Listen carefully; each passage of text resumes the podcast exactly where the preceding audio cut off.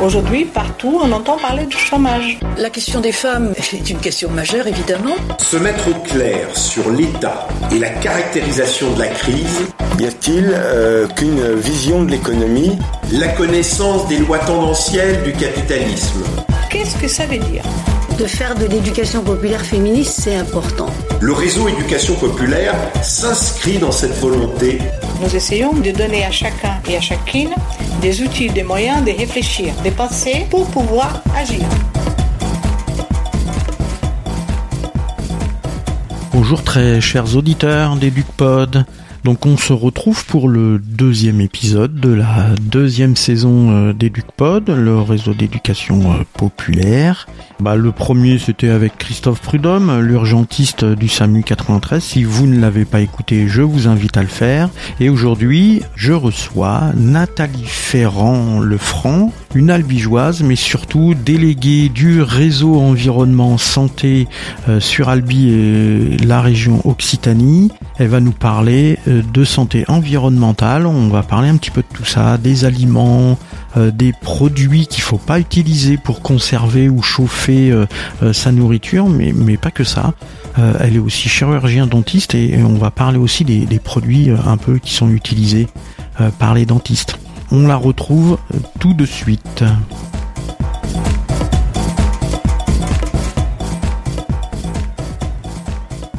Donc je me trouve avec Nathalie Ferrand Lefranc, euh, albigeoise et chirurgienne dentiste.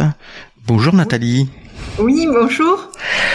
Alors, euh, donc tu es chirurgienne dentiste à, Albi, mais tu es surtout déléguée de la région Occitanie pour le réseau environnement santé. On va en parler tout à l'heure. Donc bienvenue dans euh, le deuxième épisode de la nouvelle saison d'EducPod, le podcast du réseau éducation populaire. Et donc on va parler ensemble de santé environnementale. Et donc justement sur la santé environnementale, comme tu es déléguée du réseau environnement santé, c'est quoi ce réseau? Alors ce réseau est euh, une association euh, nationale qui a été créée en 2009 euh, et c'est ce réseau qui a fait interdire les biberons bisphénol A en 2011. Dans ce réseau, en fait, son objectif c'est d'être une interface entre le milieu scientifique et le grand public. Donc on fait beaucoup de vulgarisation, mais aussi on interpelle les pouvoirs publics. On propose aussi une charte ville et territoire euh, sans perturbateurs endocriniens, donc aux collectivités, donc plusieurs l'ont, l'ont signé, des régions, départements, euh, des villes aussi, des communes. Et donc pour nous, c'est vraiment de partager euh, toutes ces informations scientifiques avec tout le monde. C'est implanté nationalement ce réseau?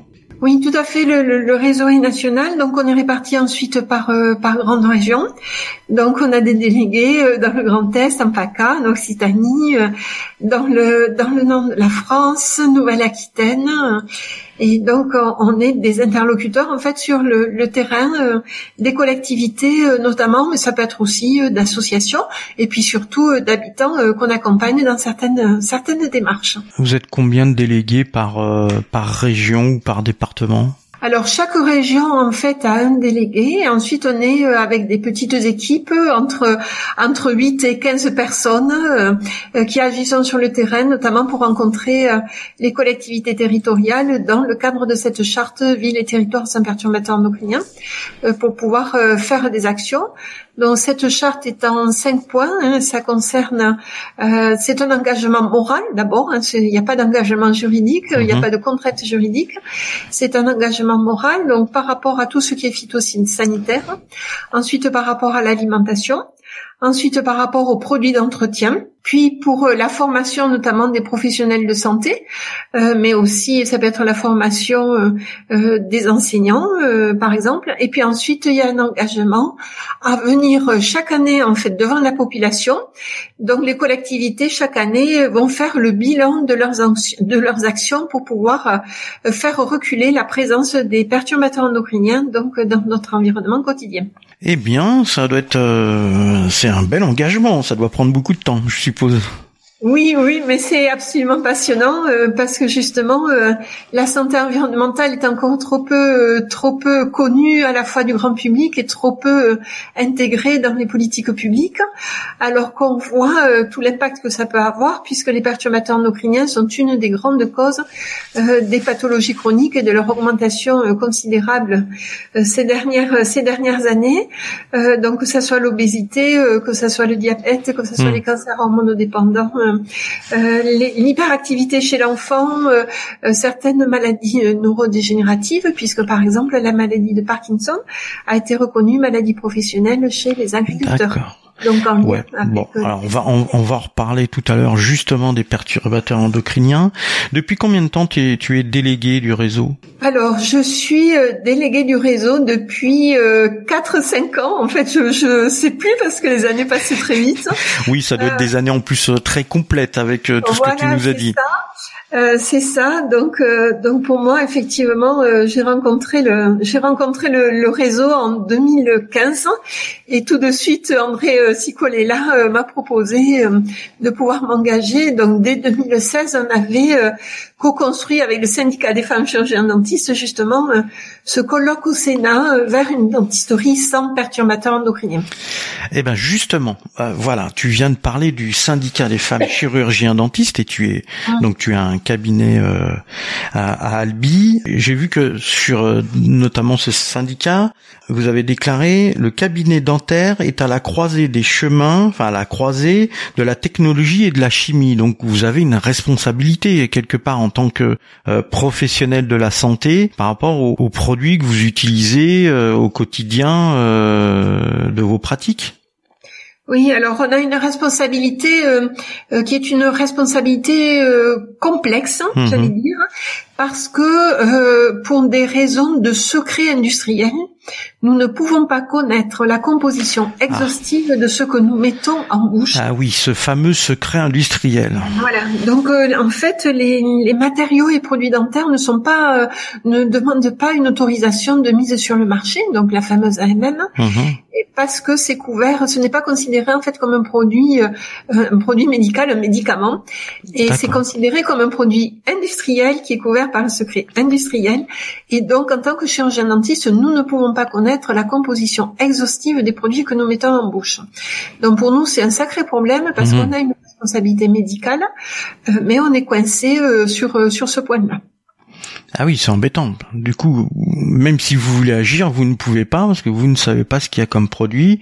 Donc vous ne savez pas ce que vous mettez comme produit dans la bouche de vos patients. voilà. En fait, on, sait, on sait grosso modo mhm. ce qu'on a comme produit, euh, mais par contre, on n'a pas la composition exhaustive. C'est-à-dire qu'on ne sait pas tous les, les, tous les produits qui, qui sont contenus, euh, par exemple, dans les matériaux, euh, les matériaux d'obturation.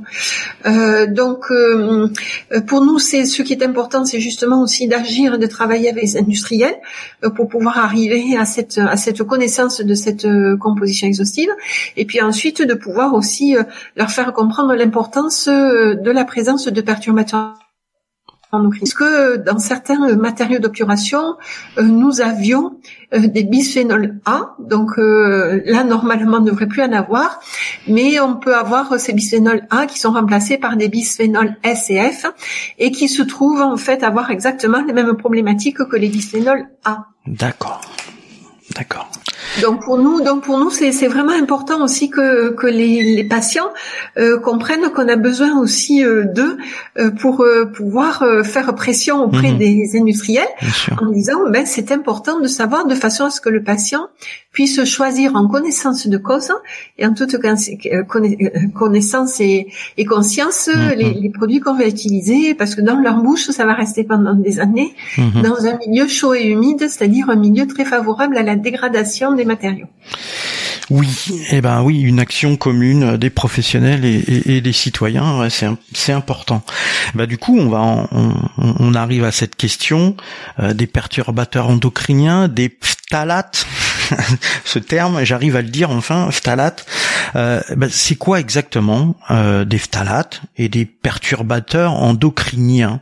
Voilà, est-ce que tu peux nous donner un petit peu plus d'explications? Alors même si on a eu beaucoup euh, de choses euh, écrites, mais voilà, euh, pour EducPod, voilà, est-ce que est-ce que tu peux nous détailler en en quelques minutes et nous donner des exemples de perturbateurs endocriniens qu'on peut retrouver au quotidien?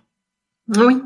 Alors euh, les phtalates, et je reviendrai après sur les exemples précis, mais les phtalates sont une des familles des perturbateurs endocriniens. Mhm. Donc les perturbateurs endocriniens euh, peuvent être euh, des euh, produits naturels, hein, puisque le, le, soja, par exemple, est, est un perturbateur endocrinien, mais là, ce dont on parle et qui impacte vraiment la santé, ce sont des produits chimiques de synthèse, c'est-à-dire mhm. qui sont créés par l'homme. Ce ne sont pas des, là des produits naturels.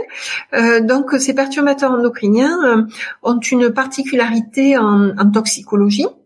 C'est-à-dire qu'ils fonctionnent pas euh, comme euh, la toxicologie classique. Dans, la toxicologie classique, c'est la dose qui fait le poison. C'est-à-dire que plus on absorbe de ce de ce poison, et plus on va être malade. Mhm. Alors que pour les perturbateurs endocriniens, c'est l'inverse. C'est-à-dire que les perturbateurs endocriniens qui sont un, poison, on peut dire quelque part, euh, agissent des, des faibles doses parce qu'ils viennent impacter notre système hormonal. En fait, ce sont des perturbateurs du système hormonal.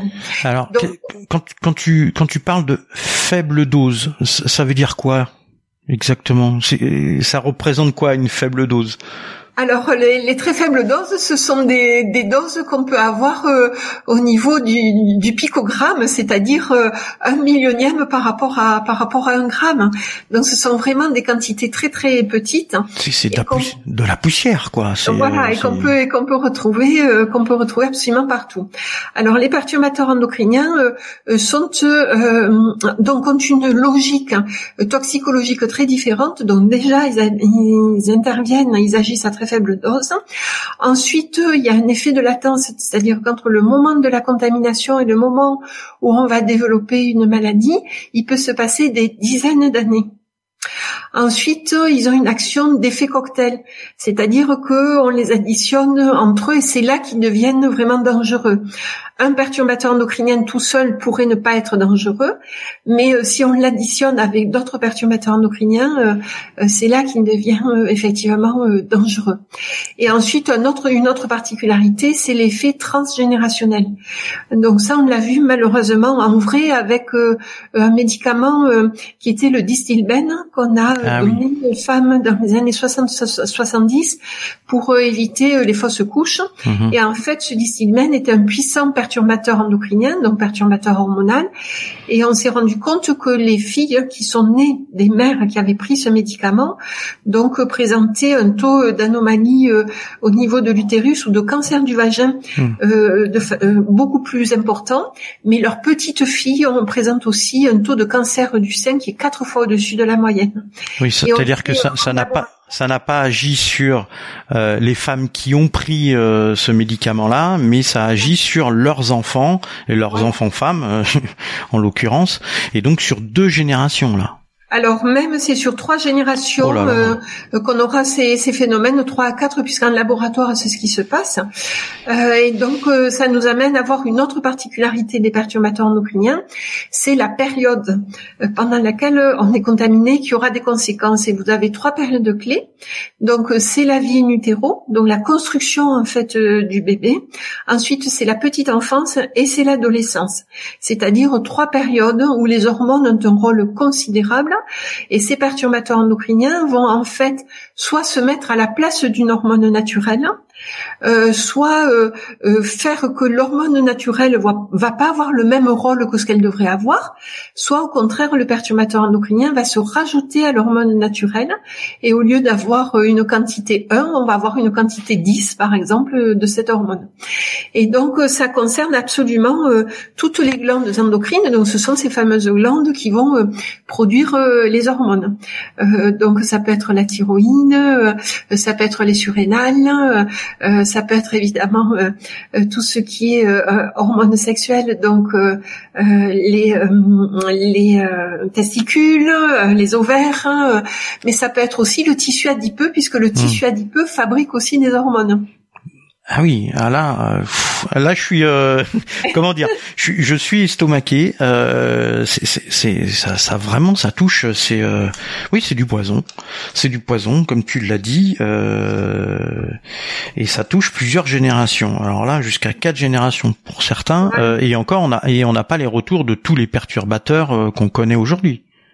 Alors on les a pas, euh, on en a de plus en plus, c'est parce que mmh. les études quand, quand même euh, sont de plus en plus nombreuses. Hein, on a pratiquement 2000 références sur ce lien entre entre les, les perturbateurs endocriniens et ces grandes maladies chroniques. Alors tout à l'heure on a parlé des phtalates, donc les phtalates sont euh, sont une famille de perturbateurs endocriniens qui est intéressante parce que on les élimine tous les jours. Les hmm. phtalates, euh, par, euh, par l'urine notamment, on élimine euh, ces phtalates tous les jours. Et l'immense majorité des phtalates, normalement, ne devraient plus être présents puisqu'ils ont été interdits par la Commission européenne déjà il y a, il y a plusieurs années, 2009, 2015 pour d'autres. Et en fait, on en retrouve de façon considérable. Donc ça veut dire que soit au niveau de la législation, les exceptions sont tellement nombreuses que tout passe à travers les mailles du filet, soit ça veut dire aussi que les industriels ne respectent pas mhm. euh, ces, ces, interdictions et que les États n'ont pas suffisamment euh, de n'ont pas suffisamment mis de moyens dans les, dans les contrôles pour s'assurer que les industriels euh, pouvaient pouvaient effectivement enfin été contrôlés pour savoir si les doses enfin si la présence des phtalates était bien vérifiée ou au contraire qu'elle n'y était pas. Donc les phtalates on les retrouve de façon très concrète mhm. par exemple dans tous les films plastiques D'accord. Euh, euh, qu'on met euh, pour protéger les aliments, par exemple, dans tous les plastiques souples. On peut retrouver ah, aussi le film alimentaire là qu'on utilise quand, quand il nous reste quelque chose à manger, qu'on qu'on met ça dans un récipient et qu'on met un film alimentaire dessus. Et ça, donc on peut les retrouver aussi dans les rideaux de douche, on peut les retrouver dans les sols en PVC.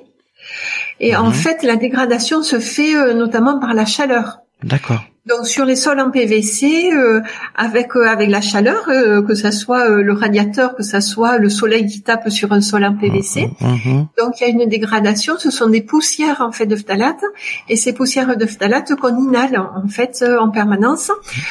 pour le, le, plastique alimentaire, eh ben, on le retrouve dans l'alimentation, et là c'est vraiment une attention justement pour ne plus utiliser tous ces tous ces matériaux et faire pression aussi sur les industriels pour qu'ils ne les, ne les utilisent plus. Donc les phtalates sont en fait euh, euh, un plastifiant qui assouplit les plastifiants. En gros, en gros c'est ça. Et par contre, vous avez d'autres familles de perturbateurs endocriniens comme les perfluorés. Et ça, les perfluorés, c'est ce qu'on retrouve notamment dans le téflon donc euh, dans les paroles mmh. anti-adhésives, mais aussi euh, dans les vêtements de ski euh, qui sont imperméables. on les retrouve aussi dans des peintures qui permettent que, par exemple, les saletés n'accrochent pas. voilà, donc on le retrouve dans tout ça. Et par contre, les perfluorés, eux, sont persistants dans l'environnement pendant des milliers d'années. Donc là, on est dans une autre famille. Donc là, ça veut dire. Alors, tu, tu, tu as parlé de téflon. le téflon et alors du coup moi ça me fait penser euh, euh, aux produits de cuisine euh, qu'on utilise au quotidien, etc. Donc ça, il y a, des du phthalate dedans. Alors dans les téflons, non, ce, sont ces fameux perfluorés, c'est-à-dire une autre famille de perturbateurs endocriniens. D'accord. Euh, par contre, les phtalates, on les retrouve, comme je disais, dans les films alimentaires, les sols en PVC, les rideaux de douche, on les trouve aussi dans certaines gélules de mhm. médicaments ou de ah compléments alimentaires. Voilà. Et là, ce qui est incroyable, c'est que certains laboratoires pharmaceutiques euh, mettent les, mêmes médicaments sous une autre forme euh, que des gélules. Mhm. donc on voit que c'est euh, tout à fait évitable. Hmm. Et nous, ce qu'on souhaite, c'est que chaque fois que c'est évitable, ça soit évité. Voilà. Euh, après, euh, dans certains produits, notamment des, produits médicaux, certaines fois c'est effectivement compliqué d'avoir des produits de substitution. mais par contre, partout où on peut substituer, il faut substituer. Donc les industriels, mais nous aussi par nos choix d'achat. Oui, alors justement, par nos choix d'achat, euh, qu'est-ce qu'il faut Alors, tu, parlais de rideau de douche, euh, donc moi, je, vais changer mon rideau de douche. J'ai un rideau de douche, je vais le changer. Je, fais comment pour éviter d'avoir ces perturbateurs dans mon rideau de douche? C'est marqué quelque part sur l'étiquette?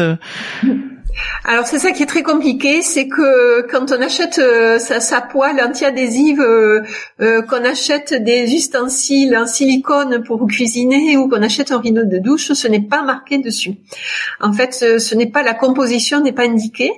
Donc c'est effectivement très complexe. Donc nous, ce qu'on préconise au réseau environnement santé, c'est plutôt d'éviter en fait d'acheter notamment des ustensiles mmh. qui contiennent qui contiennent ces perturbateurs endocriniens.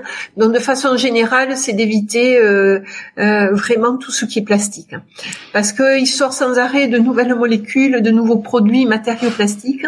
Mais le temps qu'on les, les étudie, en fait, on est déjà euh, mmh. dans des possibilités de contamination. Donc c'est revenir en fait au maximum aux matériaux les plus simples et les plus naturels. Donc c'est par exemple l'inox. Mmh. pour les matériaux de cuisine, c'est le bois. Euh, je pense aux spatules, par exemple. Mhm. C'est le verre, euh, c'est euh, c'est tout, tout c'est la pierre. Ce sont tous ces matériaux où justement on n'a pas c'est la présence de, de, ces produits chimiques qui altèrent de façon très grave notre notre santé. Donc au quotidien, il faut faire de la cuisine avec une cuillère en bois, c'est mieux, c'est pas c'est naturel, pas de perturbateurs, d'accord, très bien. Je note, je note. Alors mes mes, mes spatules en plastique là, je, je vais les je vais les jeter donc. Euh, j'ai des spatules en bois, ça va, donc je vais plus utiliser celle-là. Euh, mais mais au quotidien, euh, donc tu parlais de, produits industriels. Là, tu as parlé de d'environnement, de, médicaments. C'est-à-dire qu'on on emballe les médicaments euh, dans des capsules euh, où il y a aussi des, des perturbateurs endocriniens. Euh, du coup, je me pose la question est-ce que dans la nourriture préparé industriel, on peut retrouver les perturbateurs endocriniens? Ah ben ça euh, complètement, on les retrouve de façon assez euh, assez conséquente. C'est pour ça qu'au niveau effectivement de l'alimentation, au réseau environnement santé, on préconise de faire la cuisine plutôt que d'acheter euh, des aliments tout prêts, parce que l'alimentation transformée contient énormément hmm. de de ces de ces produits de perturbateurs endocriniens qu'on retrouve dans les colorants dans les additifs, dans les conservateurs, dans les modificateurs de texture pour avoir un yaourt plus blanc, plus crémeux, plus doux, plus lisse, plus etc. On retrouve, on retrouve des, euh, ces produits en fait. Oui, c'est pas c'est pas juste le fait qu'il soit emballé dans du plastique, c'est-à-dire que déjà à la conception du produit, on a ces perturbateurs. Donc ces ces fameux E quelque chose euh, qu'on retrouve tout le temps là. Euh... on les retrouve aussi dans les pesticides. Donc euh, la moitié euh, des pesticides contiennent des perturbateurs endocriniens. Donc on les retrouve aussi dans l'alimentation par par ce biais-là. Et donc, comme j'ai dit tout à l'heure, c'est cet effet cocktail où vous retrouvez en fait des hmm. perturbateurs endocriniens dans tout euh, qui fait qu'on a ces, ces, pathologies chroniques euh, qui se développent de façon importante. Euh, donc par exemple, en 25 ans, on a euh, le, le, diabète qui a augmenté de 240%. Ah. Hmm. Voilà, pareil, en, en, en, une trentaine d'années, vous avez l'obésité qui a triplé. Et, et, et, donc là, le diabète, c'est pas forcément parce que euh, on mange trop de sucre ou je sais pas quoi. Euh, et non, voilà. on peut on peut avoir euh, on peut avoir je une pratique de la vie saine. Hein, on n'abuse pas de l'alcool ou on boit pas d'alcool, on fume pas, etc. on pratique du sport et on peut avoir des maladies comme ça qui qui qui peuvent être alors, génétiques du coup, on va dire puisque alors ça peut être oui effectivement, on dit pas génétique, mais ça peut être mm. transmis puisqu'on a parlé tout à l'heure de l'effet transgénérationnel. Mm. Euh, mais euh, là, on se rend compte surtout que c'est une contamination in utero, mm-hmm. c'est-à-dire que euh, c'est le c'est le fœtus qui est contaminé, d'où l'importance vraiment au niveau des, des futurs couples. Hein. Euh, enfin des couples futurs parents plutôt, euh, de, de, faire très très attention parce que la contamination est là. Il peut même y avoir une contamination préconceptionnelle. C'est-à-dire qu'il y a des études qui ont montré qu'il euh, y a un impact des perturbateurs endocriniens sur les spermatozoïdes, par mhm. exemple. D'accord. Alors, ah oui, donc ça, donc ça veut dire, euh, ça, ça, veut dire euh, une action sur les spermatozoïdes. Ça veut dire que euh, on pourrait avoir dans les générations futures, alors je parle vraiment dans dans le futur futur, des, des, hommes qui ne sont plus en capacité de, de, de procréer et, ça se multiplie, c'est-à-dire qu'ils ils peuvent plus avoir, ils, ils seraient stériles quelque part. Complètement, euh, puisque par exemple en, en, 50 ans, un homme de 30 ans a perdu deux spermatozoïdes sur trois. Hmm. Donc nous avions fait un colloque en Occitanie euh, euh, il y a trois ans maintenant. Euh, justement, y aura-t-il encore des petits Occitans en 2040 Parce que si on poursuit, euh, on poursuit la courbe actuelle de troubles de, de la reproduction mmh. masculine et féminine, en 2040 il y aurait plus de, de petits Occitans. Euh, donc il faut savoir qu'actuellement c'est un couple sur cinq en France mmh. euh, qui a des difficultés à procréer, et nous en Occitanie on est pratiquement un couple sur quatre. Ah oui, ça fait beaucoup. ce sont des, chiffres euh, qu'on a grâce aux SECOS, mmh. donc les centres d'insémination qui suivent justement tout ça depuis très longtemps. Oui, eux, ils voient le nombre de, de, de parents qui qui augmente, ouais. Voilà. Donc on voit que ces perturbateurs endocriniens, c'est vraiment une atteinte à la vie de façon euh, générale. Pareil, quand on a des pathologies, euh, ça touche à la fois la personne qui est malade, mais ça touche aussi son environnement euh, direct, familial. Hein, avoir un enfant de 5 ans qui est diabétique, mmh. euh, ça impacte toute la famille, mais ça impacte aussi le rythme à l'école. pour un adulte malade, ça impacte son entreprise. Donc on voit que toute cette histoire nous coûte quand même très très cher. Ouais. Alors du coup, alors, au quotidien, là, on, on, a parlé de la, de la nourriture et de ce qu'on utilise pour faire la cuisine. Donc on évite euh, les plats euh, préparés, etc. Tout ce qui est industriel. Euh, bon, ok, certes. Alors c'est compliqué, hein, parce que du coup, les familles qui sont qui, qui, vont dans les dans, les grandes surfaces, dans les supermarchés, il faut qu'ils fassent leur choix. Il faut qu'ils aillent plutôt vers le stand de légumes et pas dans les plats préparés. mais tu parlais de, de, produits aussi euh, chimiques euh, euh, au niveau des de l'agriculture. Donc les produits que je vais acheter, si je vais acheter des haricots verts, voilà, qui sont pas qui sont pas emballés, qui sont qui qui paraissent quelque chose de naturel, je, je, je peux aussi être empoisonné. Ben oui, parce que si effectivement ce sont pas des haricots verts bio, euh, c'est-à-dire on a une garantie que les pesticides n'ont pas été utilisés, euh, on a on a ce risque-là. Hmm. On a ce risque-là. Alors alors du coup, quand on parle de bio, on parle de prix. Mhm. Comment on fait pour que, euh, notamment les catégories euh, euh de, de, de, familles plutôt populaires, euh, qui sont dans les quartiers populaires, tu en as Albi, nous on, mhm. on, on, en a aussi beaucoup quand même en Île-de-France. Comment on fait pour que les gens aient plus accès à une nourriture saine, qui peuvent cuisiner, voilà. Pour, pour comment on fait pour que ça soit plus accessible? Alors, euh, on ne peut pas simplement substituer euh, le, comment dire aux, produits avec des pesticides du bio. Il faut aller plus loin en fait euh, mhm. dans la réflexion. Bon, on sait qu'on mange, on consomme beaucoup trop de viande et de produits lactés aussi, qui sont des produits qui coûtent cher en fait. Donc c'est revenir à une alimentation, j'allais dire classique, où euh, la viande est plutôt, euh, euh, j'allais dire, un condiment, mhm. plutôt que l'aliment central autour duquel on met quelques légumes. D'accord.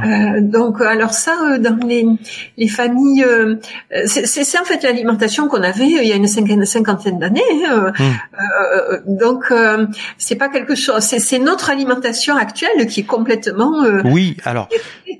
Donc, euh, donc en fait, c'est revenir, euh, par exemple, à tout ce qui est légumineuse, mhm. euh, consommer davantage de légumineuses, hein, que ça soit les pois, les pois chiches, les haricots blancs, les haricots rouges, qu'on a, on a oublié en fait de cuisiner. On appelle ça la, la, la, protéine du pauvre, mais c'est mhm. bourré de protéines végétales, bourré de protéines. Donc du coup, moins de viande. Voilà. Et donc on a on a oublié, on a perdu, ou peut-être qu'on nous a pas transmis aussi la façon de cuisiner tous ces légumes secs. Ensuite, au niveau des céréales, eh il faut les varier parce qu'on prend souvent euh, beaucoup de beaucoup de blé. mais vous avez euh, plein de plein d'autres euh, d'autres céréales. Hein. Euh, je pense notamment au maïs. Après, on peut avoir des céréales qui ne poussent pas encore chez nous comme le, mmh. le quinoa. Bon, il y a toutes les lentilles ensuite. Ah et je pense que c'est important, euh, justement, aux, familles des quartiers populaires, hein, de pouvoir déjà avoir accès à cette information-là, euh, parce que quand on, en parle, moi j'ai des, j'ai, je pense à des amis euh, d'origine marocaine, ils me disent bon, en fait, c'est revenir au couscous comme on le faisait. Et le couscous, comme on le fait, c'est pas beaucoup de viande et un peu de légumes. Mmh. vous avez les céréales avec la semoule, vous avez tous les légumes et il y a effectivement quelques morceaux de viande, mais c'est pas la, la, la viande en, en, majorité en priorité. Donc je pense qu'il y a toute une, une éducation, une rééducation et qui en plus est joyeuse parce que tout ce qui est alimentation, c'est un partage en fait. Mmh un partage de connaissances, un partage de culture, un partage de savoir-faire. Et ça, c'est vraiment euh, aussi euh, un partage, j'allais dire, euh, fraternel.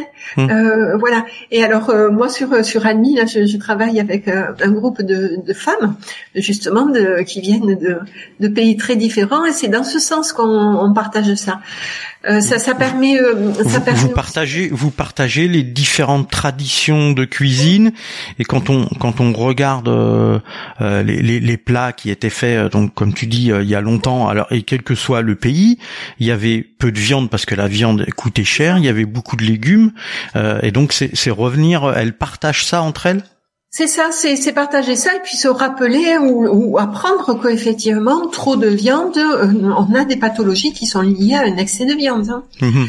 Euh, donc, euh, donc pareil par rapport aux produits lactés, trop de produits lactés, on, on a aussi trop de protéines de façon d'origine animale, de façon générale, ce n'est pas bon pour la santé. Donc on revient à des choses en fait classiques, simples, saines. C'est aussi redonner la légitimité euh, pour les, les personnes qui, qui, viennent de pays différents et qui n'ont pas l'habitude mmh, mmh. de, de, consommer par exemple des plats tout préparés. Mmh. Euh, moi, moi, je sais pour en avoir euh, discuté, euh, avoir entendu, oui, mais nous, on veut faire comme vous. Donc on veut faire comme vous, on arrive en France et comme vous, on veut acheter les lasagnes tout prêts, on veut acheter les plats, voilà. Et en fait, en voulant en pensant euh, s'intégrer, en faisant comme nous, hmm. en achetant des plats tout préparés, euh, en fait, euh, effectivement, ils accèdent à une, nourriture qui qui n'est pas bonne pour le pour la santé. Et on le voit par exemple avec des familles migrantes ou pour le cancer du sein. Euh, des femmes euh, qui viennent de pays où le cancer du sein est beaucoup moins développé que dans nos pays euh, riches, mhm. quand elles arrivent dans nos pays riches, ben, au bout de quelques années, elles retrouvent le niveau de taux de cancer qu'on peut avoir dans les pays riches. Ah oui. ça montre bien l'impact de l'environnement, que ça soit à la fois l'environnement alimentaire, la pollution atmosphérique, les, les produits que nous avons autour de nous, la présence de plastique, etc. Oui, puis, puis et, et puis le euh, et aussi le, les, les, modèles qu'on nous renvoie par la publicité. Euh, la publicité à la télévision, sur les affiches, dans les rues, euh, qu'on a dans nos boîtes aux lettres, etc., qui euh, acheter des, des, produits préparés, tout fait, ça, ça, ça, ça, ça, permet aussi, enfin ça permet, ça, ça donne une éducation et, et, une information qui est qui est mauvaise, et donc du coup on va à la facilité pour aller acheter ces plats. C'est très juste. C'est une façon en fait de comment dire. Euh, voilà, si on veut être heureux, en gros, ce que nous montre la pub, si on veut être heureux, il faut mmh. acheter telle oui, c'est ça tel voyage, il faut consommer tel plat, euh, etc.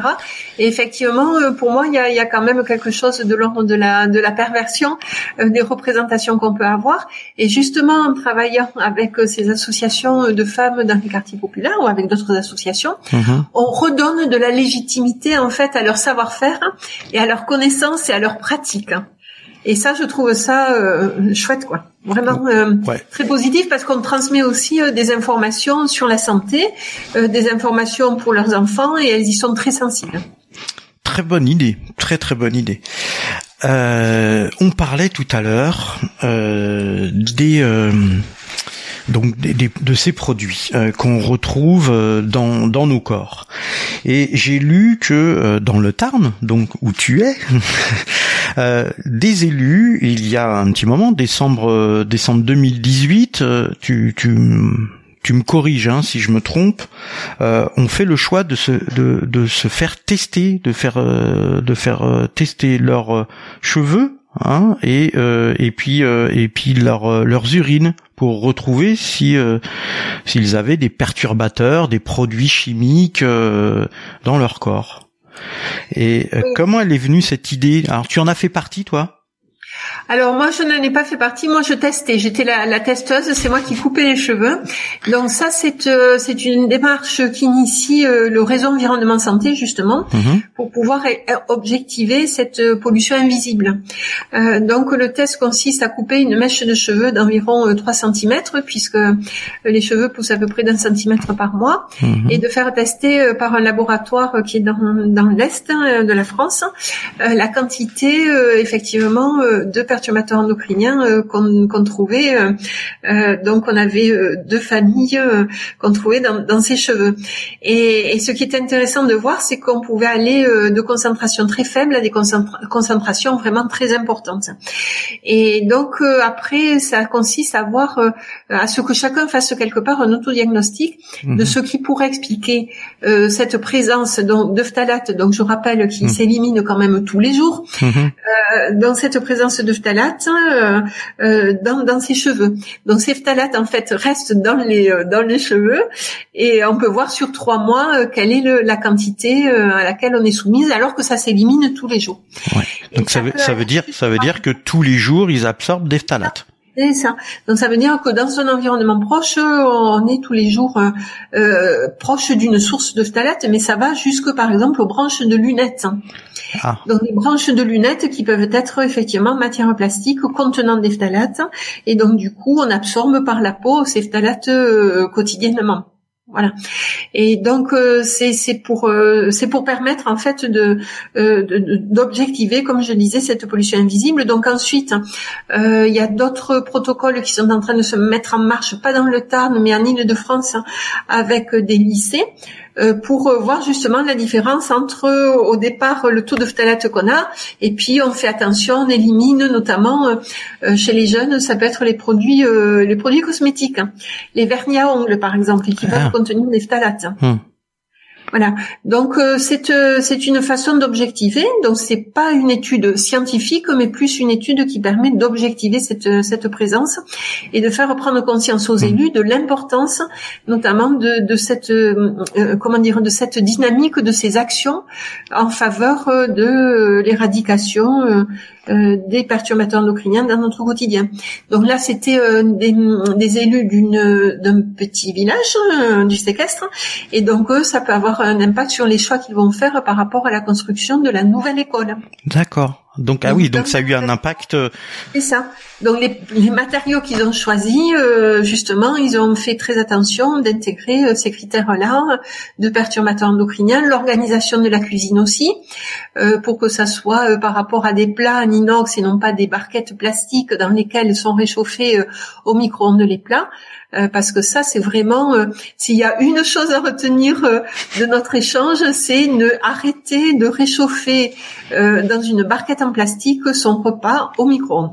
Ah oui, ah oui, alors ça, oui. Parce qu'alors ça, c'est chauffer une barquette en plastique avec un film plastique par-dessus, libération de phtalate qu'ensuite on consomme directement. Ouais, là c'est sûr, là c'est sûr, on en absorbe. La chose à arrêter complètement de faire dès le repas de midi. Là. Donc le, le donc si on si c'est dans un plastique, euh, on met ça dans l'assiette, on, on met l'assiette, on fait chauffer avec l'assiette et pas de plastique au-dessus, etc. Rien. C'est ça. Voilà, on fait attention quoi. Et une assiette, euh, bah, et pas une assiette en plastique. ah non, pas une assiette en plastique. Hein. Donc on revient effectivement aux assiettes en porcelaine. Ouais, ouais, ouais. Ben, ce sont des, des, choses en plus qui sont, euh, euh, j'allais dire, sauf si on la casse, mais c'est beaucoup moins altérable que le, que le plastique. Mhm. Donc c'est revenir à des choses simples euh, pour, pour éviter d'avoir effectivement être en contact avec euh, avec ces, ces plastiques et ces perturbateurs endocriniens.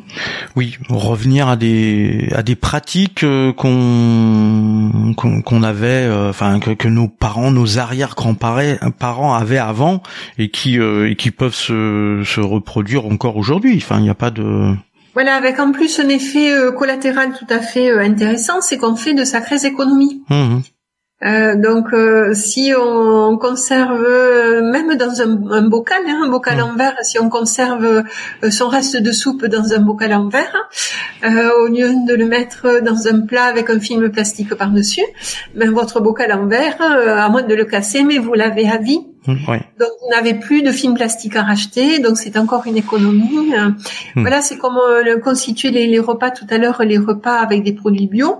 Vous verrez qu'en consommant beaucoup moins de viande, beaucoup moins euh, euh de produits lactés, ben en fait vous allez faire de sacrées économies qui vous permettront d'acheter vos légumes bio sans, sans, problème. Donc mmh. c'est ça en fait qu'il faut transmettre comme comme message, c'est que si on fait de la substitution en mangeant exactement les mêmes proportions de viande, bien sûr que c'est plus cher. Oui. D'accord. Mais comme on mange trop de viande, par exemple, le Mm. soir, on n'a pas besoin de manger de viande. Mhm. Notre corps n'a pas besoin. Donc, euh, pour les gens qui mangent de la viande matin et soir, euh, vous divisez par deux déjà euh, votre consommation de viande. Vous allez voir au niveau budgétaire. Oui, ça va changer, oui, forcément. Et acheter de la viande, justement, de la bonne viande.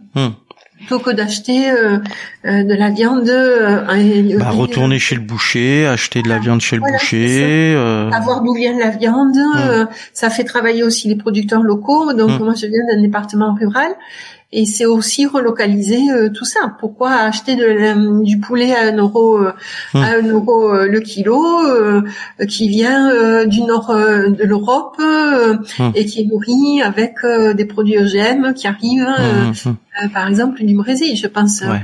aux fermes aux fermes de bovins euh, qui sont alimentés par du soja OGM.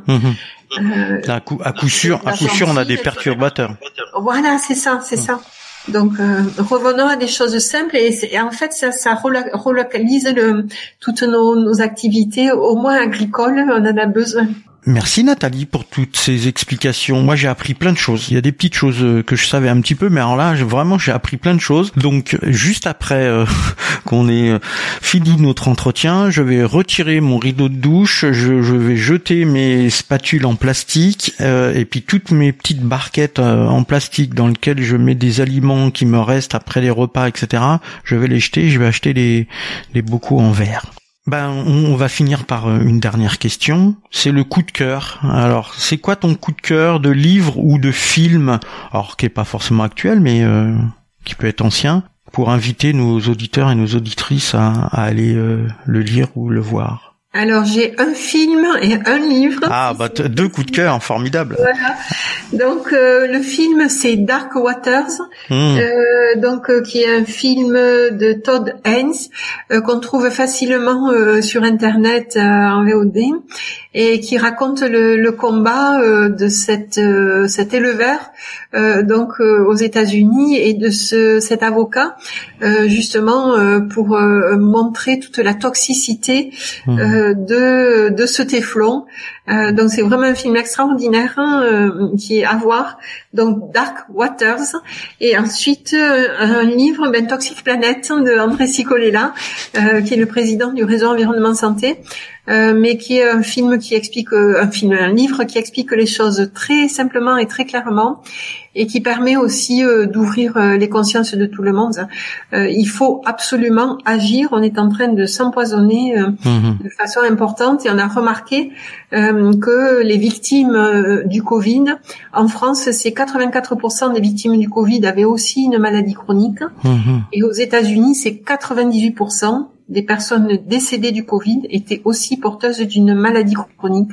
Et quand on sait que les perturbateurs endocriniens sont une des grandes causes de ces maladies chroniques, on comprend l'importance euh, de doper euh, justement notre santé Hmm. euh, pour pouvoir résister, avoir une meilleure immunité, pouvoir résister à, ce- à ces virus. Oui, ce que tu disais tout à l'heure, cet effet cocktail, c'est-à-dire qu'en plus, euh, voilà, on, on a, tous ces cocktails chimiques qui se mélangent et qui perturbent notre notre santé, et, et du coup, quand on a des maladies et des virus comme ça qui arrivent, euh, ça n'aide pas euh, Bah, bien d'avoir eu tout ça.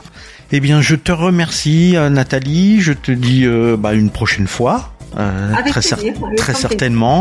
Et puis, euh, eh ben, bonne continuation. Au revoir. Merci. Au revoir.